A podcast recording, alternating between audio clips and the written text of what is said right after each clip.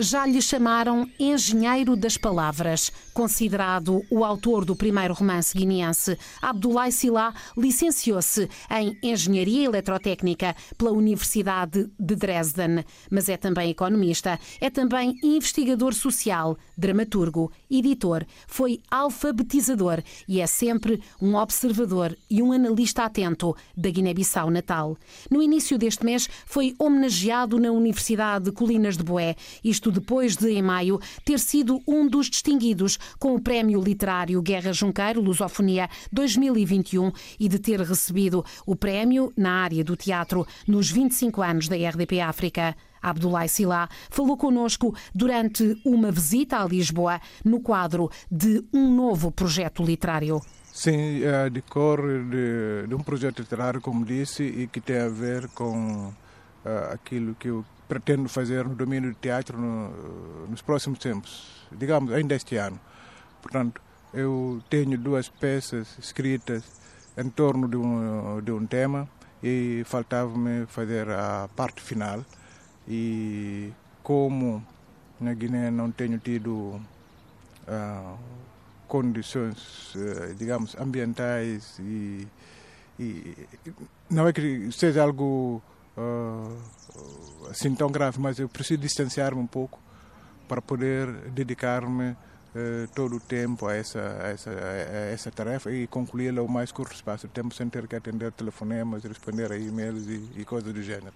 Por isso eu resolvi, uh, digamos que fugir e ao mesmo tempo fazer alguma investigação, porque eu me interesso uh, agora muito e cada vez mais pelo teatro e tenho alguns amigos experientes que sabem muito e que e com os quais eu posso aprender bastante. Então eu concorri e tive a sorte de obter uma bolsa do Centro Nacional de Cultura para durante algum tempo estar aqui e escrever. E, e pode avançar o tema? Ah, o tema, é, eu já disse um bocado, é, é, é, parte de uma trilogia que começou com as orações de mantra, depois foi um, dois tiros e uma gargalhada, e agora vou escrever a, a terceira e provavelmente parte final né, dessa saga do Amambarca, para poder de facto dedicar-me a outras coisas. Um outro projeto, se o tempo vier a, eh, a ser suficiente, é, é pesquisar, conversar e uh, aprender com alguns atores, com diretores, encenadores, atores, uh, já disse, do mundo do teatro, porque eu acho que, uh, para além do meu interesse pessoal, o, o, desenvolvimento do teatro é do interesse nacional e que há espaço para, para fazermos muito mais do que temos vindo a fazer até hoje têm sido tempos de muita esperança, não é, Abdullah? As duas das suas obras uh, vão ser traduzidas para uh, alemão, uma língua e um país que também lhe dizem muito. Ah, sim, isso é, isso é muito importante. Eu já o disse uma vez que, para mim, é, era muito importante é, produzir e ser lido na Alemanha. Por quê? Porque é um país que eu gosto muito, onde eu vivi mais do que em qualquer outro país, fora do meu país, né? Eu estive seis anos e tenho muitos amigos e gente com a qual ainda tenho contato, com a qual eu, eu, eu discuto questões que têm a ver com o, o meu país, questões também globais. Portanto, a, a tenho sentido a necessidade de fazer chegar ao maior número possível de de alemães eh, aquilo que é ah, também a minha maneira de ver as coisas, não a minha maneira pessoal, mas também eh, dar-lhes a oportunidade de, de lerem algo que não seja do tradicional, porque a Alemanha, como deve imaginar, é, é, tem um mercado literário muito, muito exigente, muito limitado a, a, a escritores que não sejam eh, nem europeus nem alemães, portanto, nesse caso concreto, africanos, porque também um, nós africanos temos que ambicionar ter, e ter que ter a coragem de fazer passar as nossas mensagens e sair da posição que temos ocupado até agora de meros consumidores do que os outros produzem para sermos também uh, produtores. E, particularmente no domínio do teatro, eu acho que pela riqueza que existe, pela tradição, pelo desenvolvimento que o teatro tem na Alemanha, a tradução de uma obra de teatro é o primeiro passo para, eventualmente, ver essa peça representada no palco. Isso é muito importante para mim e, como africano, isso dá-me muita esperança. Uh, lendo uh, a sua biografia, a sua história, o Abdullah podia ser quase um protagonista ou não? Uh, a sua história, como a de tantas outras pessoas, tem, muitas, tem muitos encontros e desencontros e desafios, acabou por desempenhar muitos papéis, estar já em muitos momentos importantes do, do seu país. é assim que se vê? Ou seja, o que é que eu ia propor? Vamos recuar até ao sítio onde nasce e como é que cria a esperança, como é que começa a fazer o seu percurso? É, eu acho que eh, se alguém me perguntasse antes, eu poderia dizer tudo sobre o meu futuro, menos aquilo que está acontecendo. Por quê? Porque ah, eu nasci numa casa, por exemplo, onde uh, nunca houve eletricidade. Eu não sabia o que era um interruptor, mas uh, eu fiz um curso de eletrotecnia numa das 10 universidades de excelência da Alemanha e saindo do nada eu cheguei a esse ponto. Os meus pais mal sabem ler e eu me atrevo a escrever. Ou seja, é, é, é uma trajetória que tem algo de muito pouco comum, mas que eu aprendi a aceitar, a abraçar por vários motivos que também tem a ver com a educação que eu tive. Os meus pais foram, foram extraordinários, investiram muito em mim, na minha educação. Em Catia, onde só tinha uma escola, o meu pai lutou para que eu frequentasse eh, eh, essa escola. Depois de Catia, tive que ir a Bissau, porque naquela altura, em toda a Guiné, estou a falar do início dos anos 70, 69, 70, só havia um liceu e esse liceu estava em Bissau. Eu não tinha parentes em Bissau, mas o meu pai disse que uh, tínhamos que aceitar esse desafio. Ele fazia uma parte eu fazia a outra. E então foi uma caminhada assim que tem, tem tido muitos altos e baixos.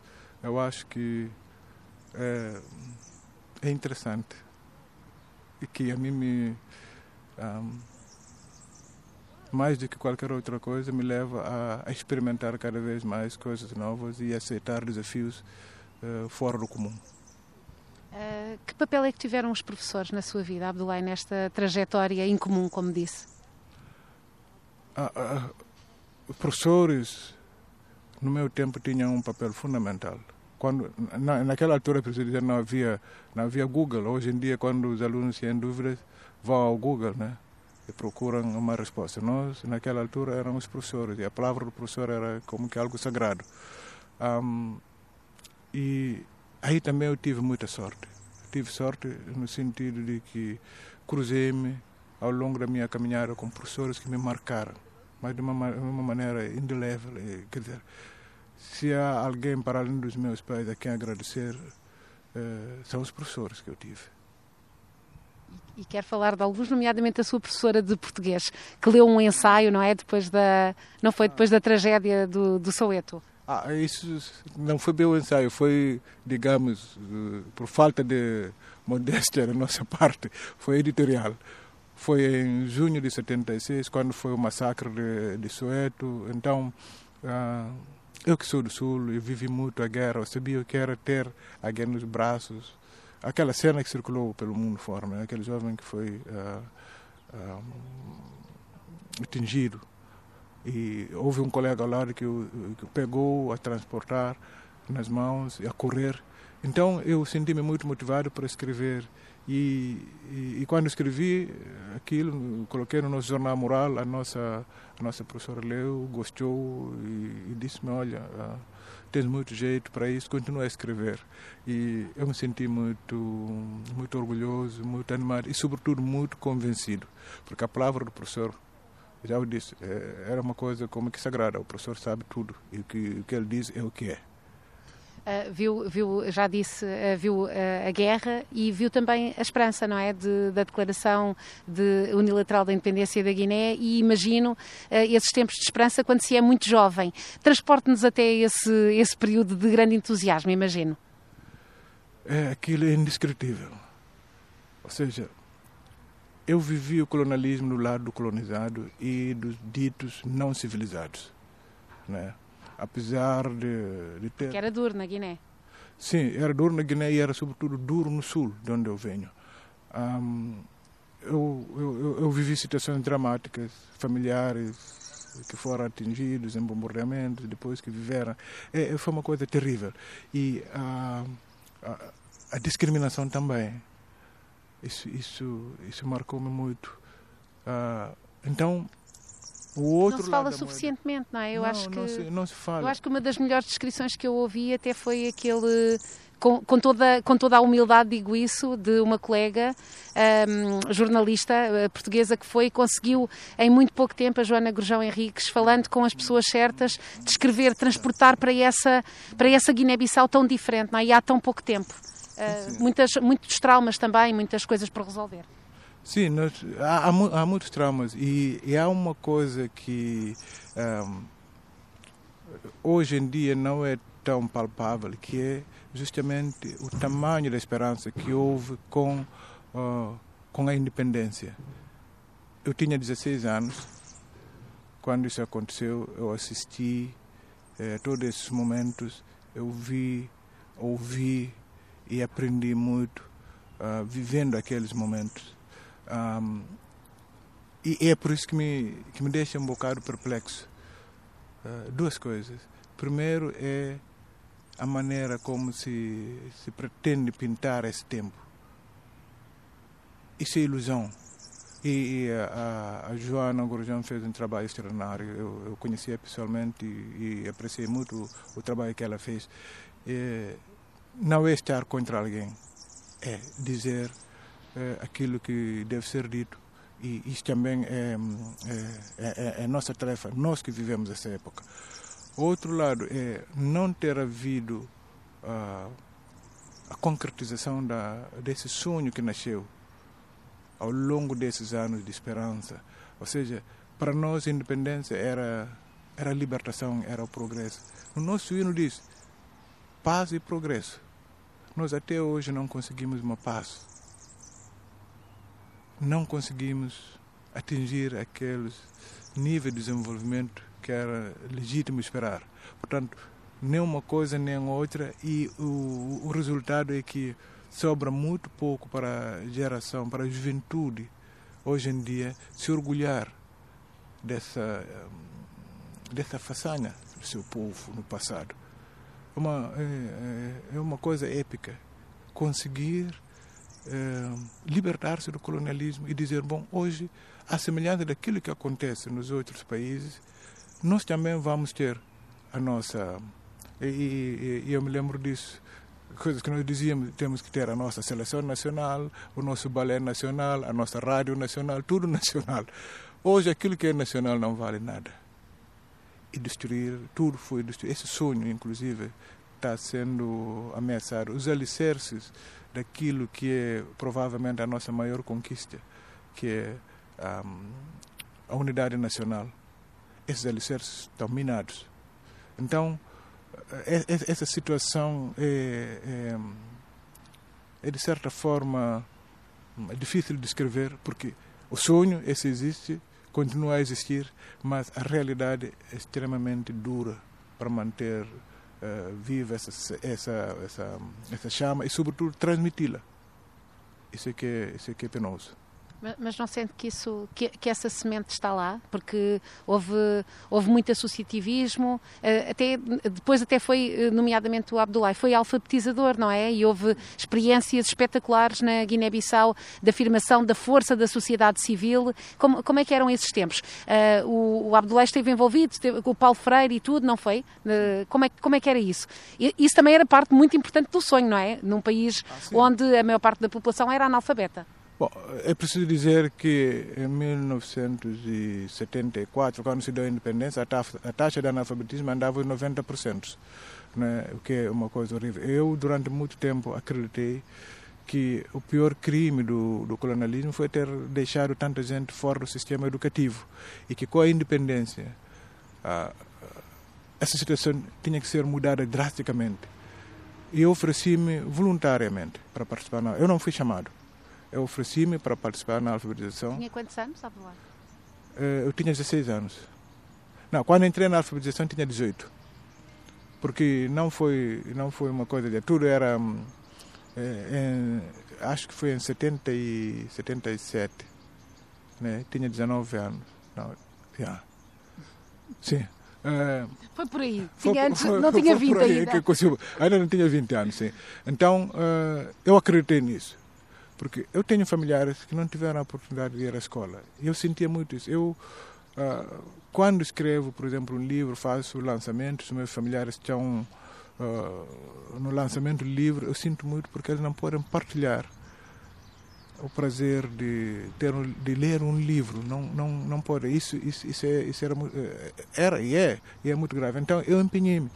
Mas não não digo eu. Houve houve todo um movimento aliás o próprio professor Paulo Freire uh, elegeu a Guiné-Bissau como um, um, palco privilegiado para para a aplicação uh, do, do, seu método de alfabetização o que é grave é que depois de mais de 30, 40 anos, não sobrou nada. Não sobrou nada. Estamos este ano a celebrar o centésimo aniversário do, do, do professor Paulo Freire e é doloroso constatar que, tendo sido o campo de ação dos mais relevantes do professor Paulo Freire, da aplicação do seu método, Hoje não sobra praticamente nada. O resultado é praticamente nulo. O departamento ou digamos o departamento estatal, o Ministério da Educação, o Ministério que tem a ver com a promoção ah, cultural, porque no fundo no fundo é uma questão cultural isso. Ah, tem feito tão pouco, tão pouco que não se pode aceitar. Então, é, é, é essa situação que nós temos, de ter que, depois de tantos anos, voltar novamente a estaca zero e tentar fazer tudo de novo.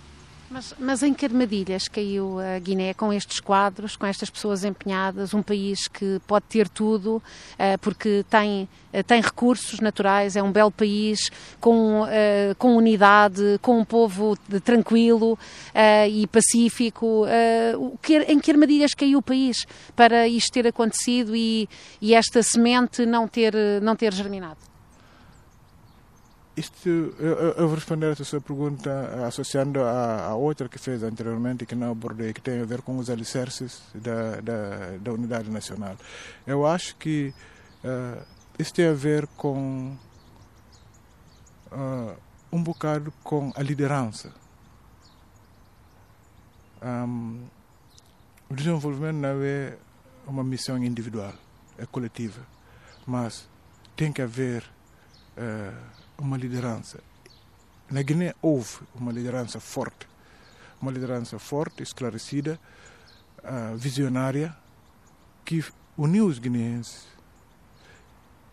O líder foi a Mica Cabral.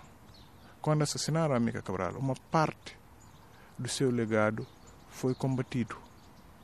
E houve uma tentativa um, não confessa de rever tudo aquilo que foi, o, é, foi esse legado.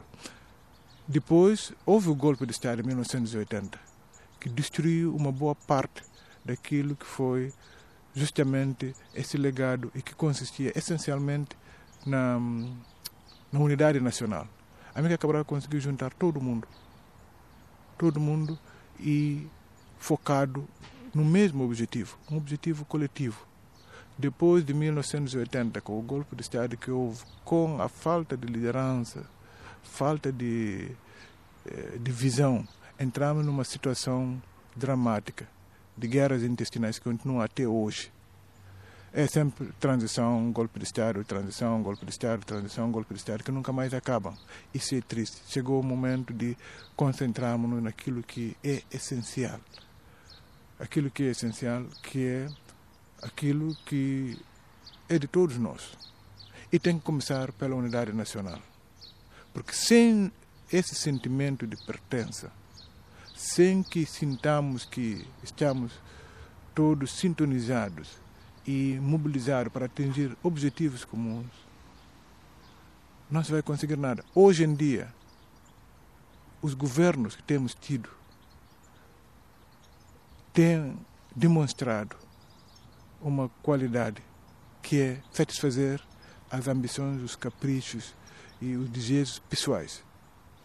Eu não estou a falar isso de ânimo leve. Basta olhar para dois ou três elementos. Primeiro, o que é que se faz para se promover a unidade nacional? Qual é o investimento que se faz na educação? Qual é a cota da educação, da cultura no orçamento nacional, orçamento geral do Estado? Um órgão de soberania tem N vezes aquilo que é atribuído a todo o Ministério de, de, de Educação, a todo o corpo educativo. Então, há qualquer coisa aí que não bate. As prioridades eh, estão invertidas. Consequentemente, gera-se uma, uma, uma situação de anarquia em que as pessoas agem mais no sentido de cada um por si.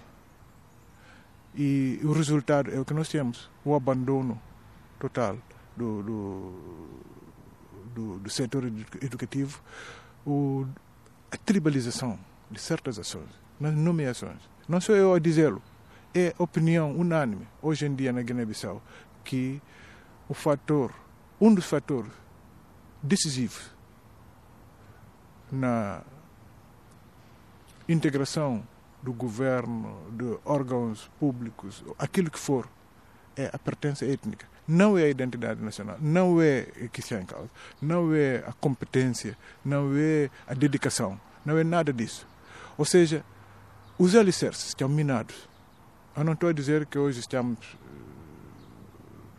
temos tudo destruído, não. Há ainda espaço para a esperança, mas não podemos ignorar que há essa situação concreta e temos que denunciá-la, porque isso é um perigo. E calar é pactuar. Isso não convém. Resumindo, um, na Guiné-Bissau há gente que quer fazer, há gente que sabe como fazer, há gente que pode fazer, mas há cada vez menos espaço por um motivo muito simples. A competência já não conta. Visão não há. O que existe são ambições pessoais. Isso não leva a lado nenhum. Ainda não há muito tempo, eh, o na altura eh, embaixador da União Europeia na Guiné-Bissau, que já não é neste momento, afirmou que na verdade o país está refém de pouco mais de 100 pessoas. Também, também concorda? Eu diria menos de 100 pessoas. Uma dúzia de pessoas. Que o problema é que isto pode ter impactos, não é? Isto tem, não, não pode tá, ter impacto. Está tá, tá tendo. É o que estamos a ver. Isso não pode ser. Assim as coisas não podem continuar. Todo mundo sabe que hoje em dia, mais do que qualquer outro recurso, o que conta é o conhecimento. Quando se banaliza o conhecimento, não se pode esperar milagres. É isso. Eh, uma das questões que mais o preocupa e já aqui evidenciou também é a educação, não é? Eh, a Guiné-Bissau, eh, na Guiné-Bissau, os jovens mantêm-se informados também fruto destes novos tempos, interessados por, por, o seu mundo e o mundo que está mais longe, também se calhar elevando as suas expectativas, mas a verdade é que o sistema de ensino pura e simplesmente não funciona e, e isto acaba por minar o desenvolvimento hoje e amanhã do país. Ah, isso é certo. Uh, uh, tudo começa e acaba na educação. E eu acho que foi Nelson Mandela que disse que para se destruir uma nação não é preciso arranjar nem bombas atômicas, nada, basta destruir o sistema educativo. E, e tudo vai colapsar. É, portanto, quando não se faz o suficiente, quando não se reconhece que, na verdade, há interesse que se sobrepõem aos nossos interesses pessoais. Pessoalmente, podemos não ter nenhum interesse na educação, até porque fracassamos podemos ter fracassado. Estou a dizer, na perspectiva do, de um detentor do poder político. E é isso que efetivamente tem acontecido. É que uma boa parte daqueles que têm exercido o poder político, o poder de decisão política, são pessoas que, do ponto de vista acadêmico, são um fracasso. São um fracasso. Até algum deles ter eh, algum diploma, frequentado um ou outro, mas eh, não, não, não demonstram na prática. E é isso que importa. O que mais importa não são os diplomas que a gente coleciona. É aquilo que alguém chamou de sabedoria, porque o conhecimento é, é, é, uma coisa, a sabedoria, a aplicação desse conhecimento na prática é outra coisa. Então, o que nós temos na Guiné é que há uma rejeição, há um combate àqueles que sabem e podem fazer alguma coisa, a favor daqueles que são bajuladores. Esses é que têm eh, estado no, no comando das coisas. Nós estamos num contexto em que temos que competir, não só internamente, mas internacionalmente. Nós temos que saber fazer alguma coisa para esperar ter outra né, em compensação.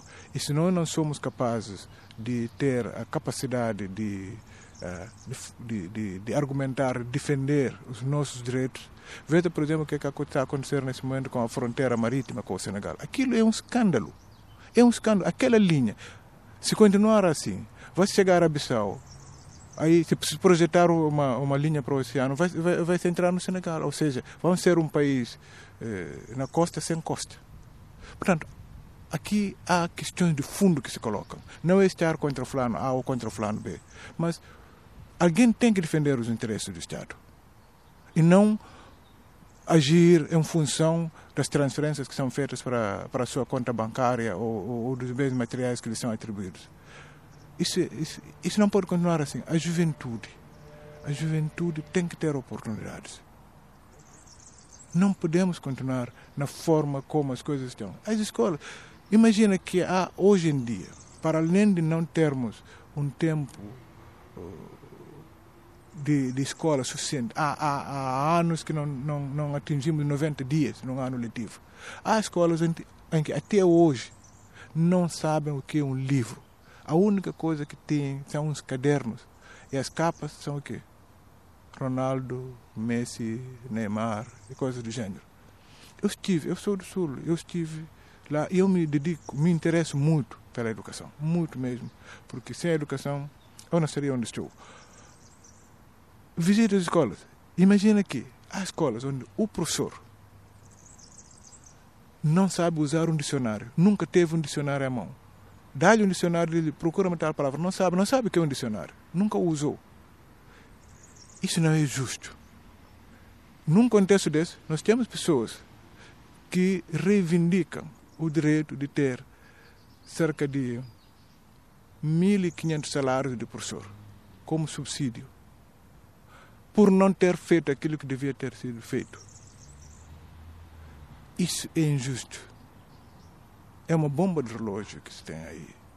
Porque essa juventude, quando chegar ao momento em que achar que não tem mais nada a perder, vai ser como aconteceu no Senegal há pouco tempo. Uma pequena coisinha e deu aquela explosão.